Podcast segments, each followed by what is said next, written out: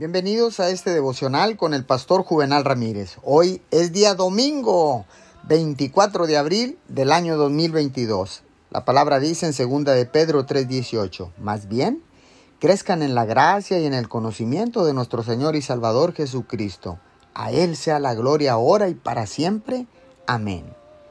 Déjeme decirle que la madurez espiritual no se desarrolla simplemente acudiendo a la iglesia y escuchando grandes predicaciones. Es el resultado de aprender y aplicar la palabra de Dios en su vida cotidiana.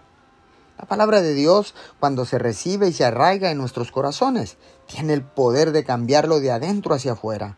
Cuando estudiamos la palabra, meditamos en sus promesas y luego hacemos lo que nos enseña. Maduramos espiritualmente. Hacer lo correcto, cuando duele o es difícil de hacer, produce crecimiento espiritual. Cuanto más crecemos, más podemos hacer cosas desafiantes con facilidad. Señor, gracias, porque ahora, Señor, estudiaré tu palabra y lo que aprenda lo pondré en práctica en mi vida. Lo prometo en el nombre de Jesús. Amén y amén.